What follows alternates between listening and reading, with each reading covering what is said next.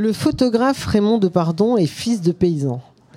Sa passion précoce pour la photographie est née dans un paysage et une activité, celle de la ferme du Garret à Villefranche-sur-Saône, tout à côté de Lyon, et en particulier son grenier où il avait bricolé son premier studio. Je connais cette ferme. Camarade de lycée de sa nièce qui y vivait, nous nous y retrouvions l'après-midi de temps à autre.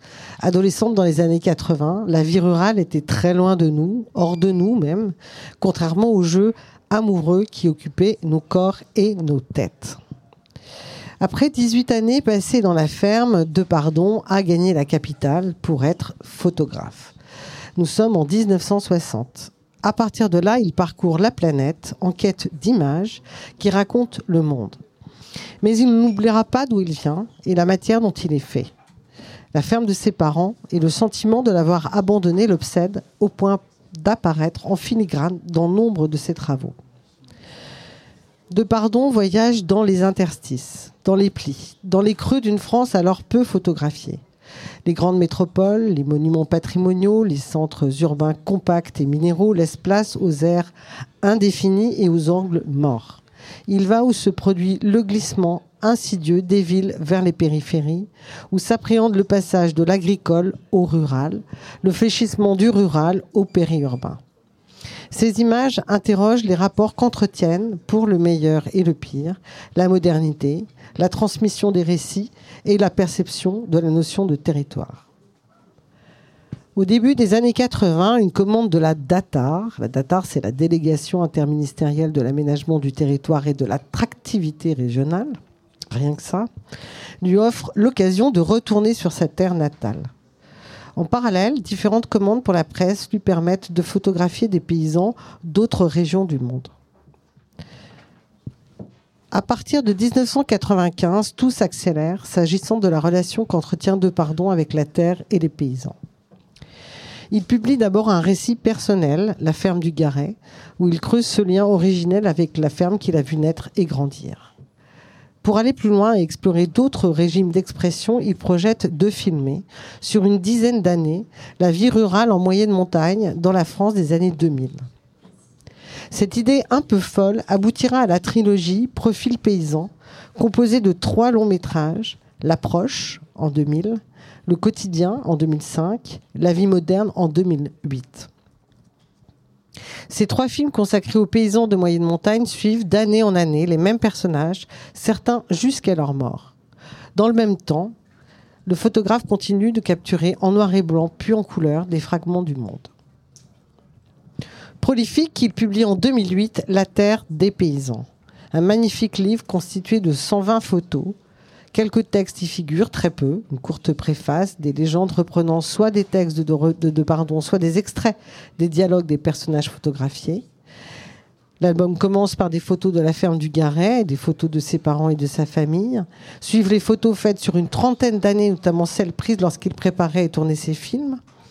Il se dégage de l'ensemble l'impression d'un voyage dans un monde en marge, extrêmement émouvant. On y voit Marthe et son chien, le mariage de Lilette et de Jean, Angèle Lassagne, Lucien Griffon, Antoine de Pardon à côté de son poêle, Louis Bray sortant de de ses bêtes, Paul Argot dans sa cuisine, et puis aussi la lutte paysanne des Mapuches au Chili en 1971 et beaucoup d'autres vies encore. Cette œuvre en couleur réalisée à l'aide d'une chambre posée sur un pied se place dans le sillage des grands photographes américains de la vie rurale. De Pardon ne s'en est jamais caché. Il a souvent reconnu son tribut, tant esthétique qu'éthique, envers Walker Evans ou Paul Strand. Nulle nostalgie apitoyée dans ces images, simplement à les regarder aujourd'hui, une impression puissante d'un monde englouti, celui de celles et ceux qui nous ont et qui nous nourrissent. En fait, ce n'est pas une impression.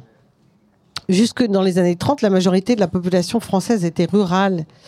À la sortie de la guerre, il, et elle étaient 10 millions à travailler la terre. En 2019, l'INSEE recensait 400 000 agriculteurs et 250 000 ouvriers agricoles. On a assisté à une véritable accélération de l'histoire, comme l'écrit Pierre Elias dans Le Cheval d'Orgueil. La ferme a peu à peu laissé la place à l'entreprise agricole gérée scientifiquement, avec une augmentation sans précédent des rendements et de la productivité, assistée par la création de l'Institut national de la recherche agronomique en 1946. La mécanisation a radicalement transformé les méthodes de travail. Le paysage a lui aussi été bouleversé, la mécanisation nécessitant une réorganisation des terroirs appelée si poétiquement le remembrement. Les haies sont abattues et les parcelles sont regroupées et agrandies. Aujourd'hui, plus de la moitié de la surface agricole française est gérée par des sociétés derrière lesquelles il est presque impossible d'identifier les personnes qui travaillent ces terres. Cette opacité façonne un système agricole ultra-industriel où les agriculteurs sont peu à peu dépossédés de leurs terres. Comme nombre d'espèces, Sapiens paysan est en voie d'extinction. Mais cela est une autre histoire, ce n'est pas celle de la terre des paysans de Raymond de Pardon, un monde, âpre, dur à la tâche, joyeux aussi et respectueux des vivants, une agriculture qui ouvrait l'appétit. Bonsoir.